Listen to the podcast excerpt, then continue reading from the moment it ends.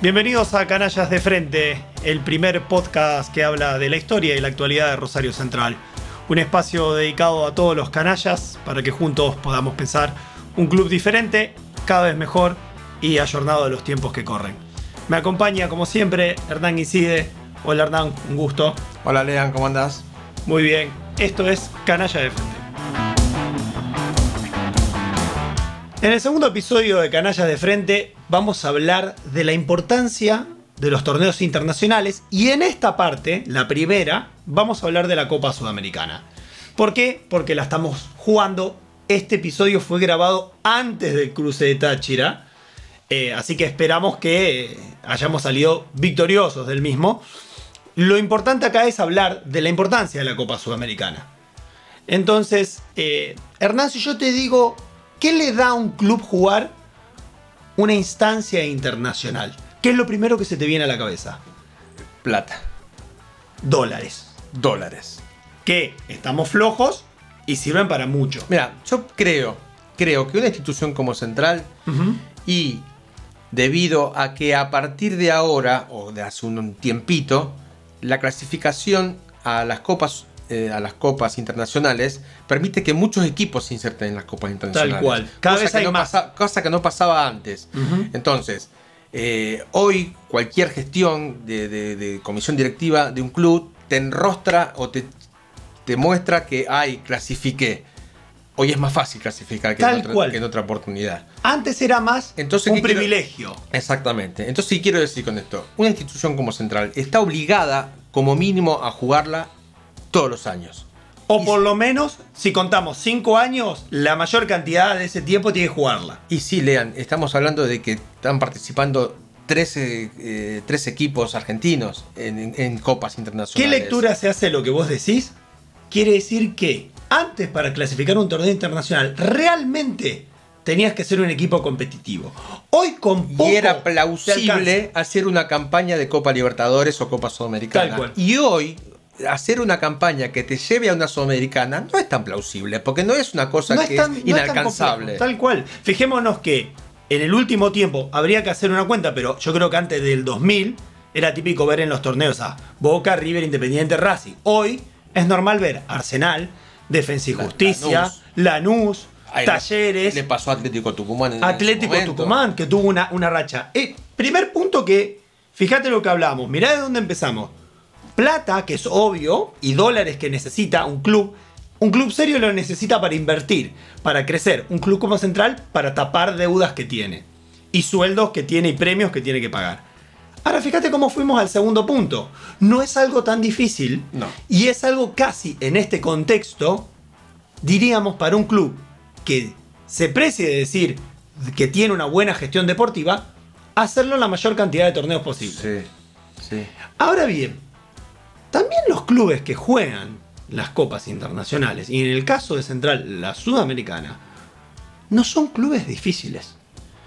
A ver, fijémonos en los clubes de la primera, lo- lo- los equipos que jugaron la primera ronda de esta Copa Sudamericana. sí. La verdad, el nivel de los clubes, exceptuando los argentinos, eran clubes muy de nivel medio bajo. Hasta los mismos brasileros. Mirá los equipos de Brasil que jugaron. El Ceará, el Goyanense, sí. el Bahía, digamos, clubes que no estamos hablando de Palmeira, Corintia, Santos, como ahora sí están en esta llave de eliminación. Entonces, son torneos también que cada vez son más accesibles acceder a instancias finales. Sí, tal cual. Vamos a hacer un, re- un recuento hacia atrás. Año 2003, primera participación de Central en Copa Sudamericana. Versus Independiente. Equipo grande, equipo Sí. siempre difícil jugar con argentinos. Sí, en ese, en ese momento recordemos que en la primera llave te enfrentabas sí o sí con un equipo Tal cual. argentino. Con uno de la misma nacionalidad, entonces siempre difícil Sí. y más si te tocan equipos como Independiente. Año 2005, clásico, Clásico.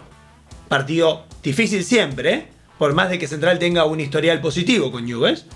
Y después de ganarle a Newell's, Inter de Brasil. Inter de Brasil definiendo En allá. Brasil, Sí.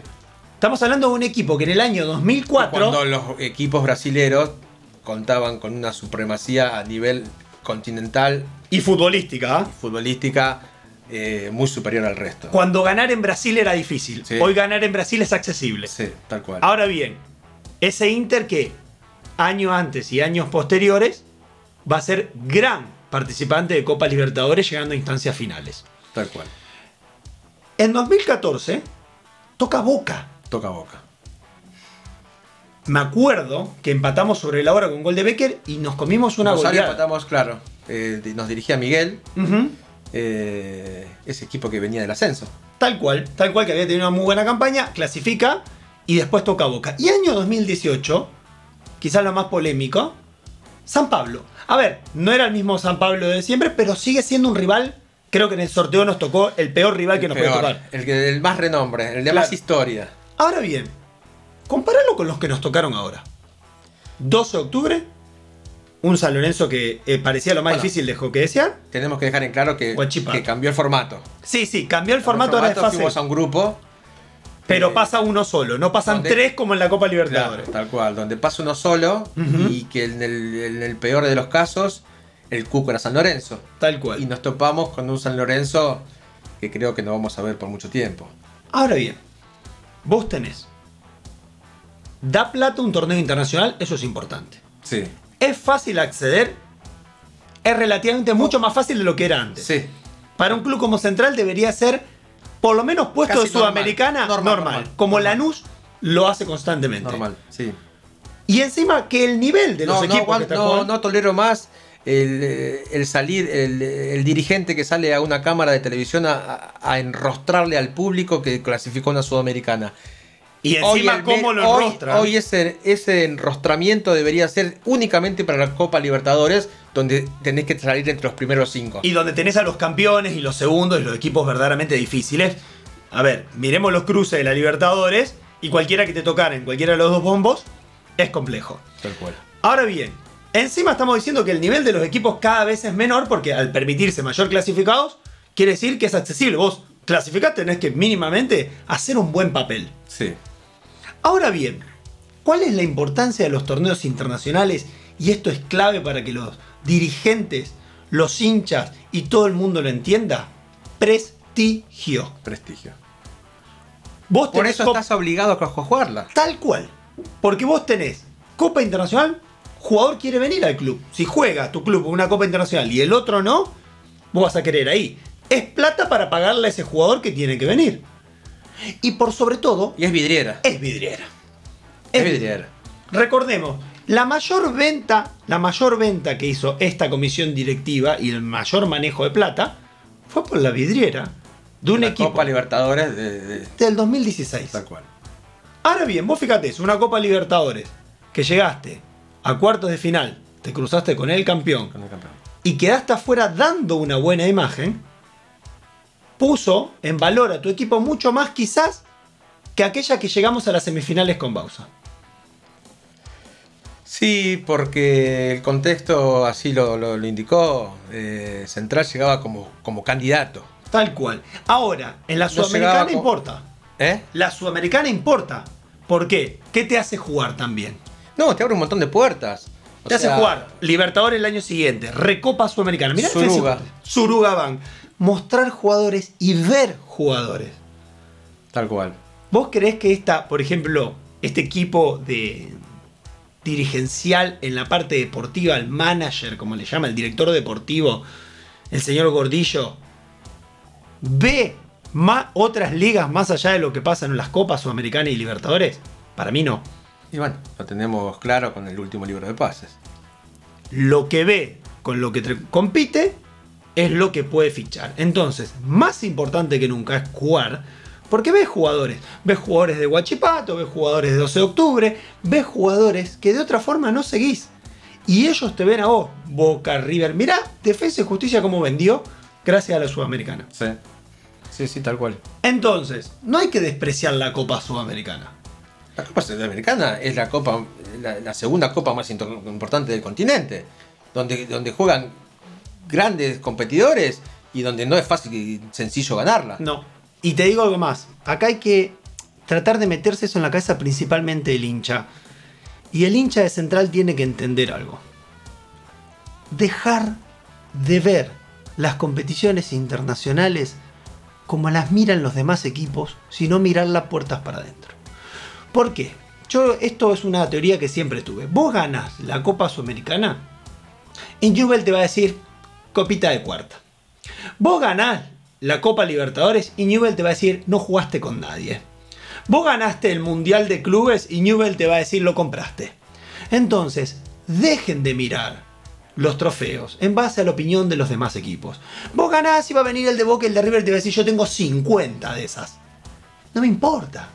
A mí no me importa lo que vos opines de la copa. Lo importa es lo que esta copa le da a un club como Central.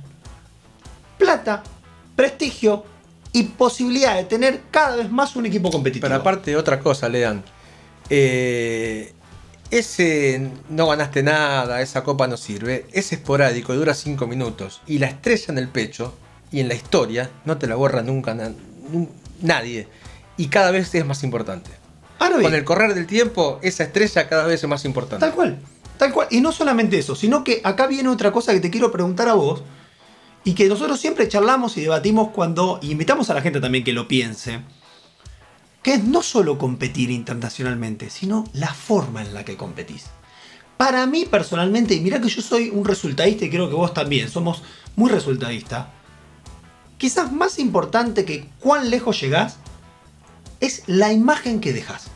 No podemos dejar la imagen que dejamos en el año 2018. Con la Copa Libertadores. No, con la Copa eh, Sudamericana, la de Sudamericana 2018. Ni hablar la Libertadores. ni hablar. igual eso va a ser para otro episodio cuando hablemos de Copa Libertadores y Central, pero la imagen que dejamos en el año 2018, yendo con el, interino, del interino. Un, y yo te voy a decir algo más. Un entrenador que no hace cambios porque estaba esperando que los jugadores lo autorizaran a hacerlo no podés ir a comer. Si vos decidiste encarar esa copa con Leo Fernández como entrenador, la tendrías que haber terminado con Leo Fernández como entrenador. Central, yo prefiero dar la imagen del año 2005 con Cufaro, quedaste afuera con un gran equipo, tratando de jugar lo mejor que podía, sabiendo que era un equipo brasileño que peleaba torneos internacionales, que venía de estar en las posiciones más altas del Brasileirao, que la imagen que vimos en 2018. Si vas a jugar una copa, tenés que enfocarte bien en la copa. Los refuerzos tienen que estar a tiempo. De hablar. De hablar, porque si bien uno como resultadista se fija en si gana o pierde, dentro de ese ganar y perder hay un montón de matices y contextos que te llevan a creer o dejar de creer a contra quién juego, en qué instancias, qué condiciones. Porque, a ver, digo, por ahí vos decís, che, perdiste contra un equipo peruano. Sí, pero se me lesionaron los siete jugadores más importantes. Es otro contexto. Tal cual. Ahora, vos me decís, che, eh, llegaste a octavo de final. Sí, pero mira, me tocó el último campeón de Brasil. O en la llave ahora eliminatoria tengo todos brasileros. Porque te voy a decir algo más. Y voy a remontarme a otro equipo que a mí no me gusta. Cuando San Lorenzo gana la Libertadores, que dicen, jugaste contra nadie, viene a eliminar tres brasileros. Y si en la final le tocó un paraguayo es porque eliminó a tres brasileros. Entonces, eso también tiene mucho que ver. Contra quién juego, en qué condiciones está mi equipo y por sobre todo, cómo me preparé para eso. Central, yo creo que el objetivo principal tiene que ser sí o sí, primero entrar y después tratar de competir. Tal cual, la palabra es esa. Competir, dignamente. Competir. ¿Y qué es ser competitivo en una Copa Internacional? No, no hacer el papelón que hicimos en otros momentos. Dejar una imagen de no solamente entrega, buen juego, sacrificio, porque perder puede perder todo el mundo, sino también desde la parte dirigencial y el manejo deportivo, es tomarse en serio una copa. A ver, se terminó el torneo y ya estás levantando los teléfonos 24/7 para tener los refuerzos 10 días antes de que empiece la pretemporada. Cuando me estás abriendo una puerta, porque lo estamos padeciendo, lo estamos viviendo. Eh, Central, yo creo que está mal diagnosticado desde, desde, su cúpula dirigencial, pasando por su técnico. Eh, Central está haciendo un mal diagnóstico de lo que es el equipo de Central hoy. ¿Y por qué me digo esto? Porque Central todavía no eh, enfrentó rivales de jerarquía o de fuste. Se encontró con un cuadro, con un grupo en donde el cuco era San Lorenzo y terminó siendo nada, San Lorenzo. Y a los otros dos equipos ligas menores, no, no. Calidad menores de jugadores. No, no. Yo creo que la verdadera copa empieza ahora, donde vos te vas a encontrar con rivales que te van a eh, poner en cancha otro tipo de problemáticas que yo no sé si Central está eh, capacitado para sobrellevar. Y esto es más allá de cuán lejos llegue, sino es cómo enfrente, porque volvemos a este punto, vos podés perder, pero es cómo perdés y en qué contexto. No, pero lean. Y podés ganar también. Pero vos tenés la ganar. posibilidad ahora con el libro de pases de pegar un saltito Tal de calidad cual. como Eh, para enfrentar esas adversidades que no tuviste hasta ahora. En eso es verdad.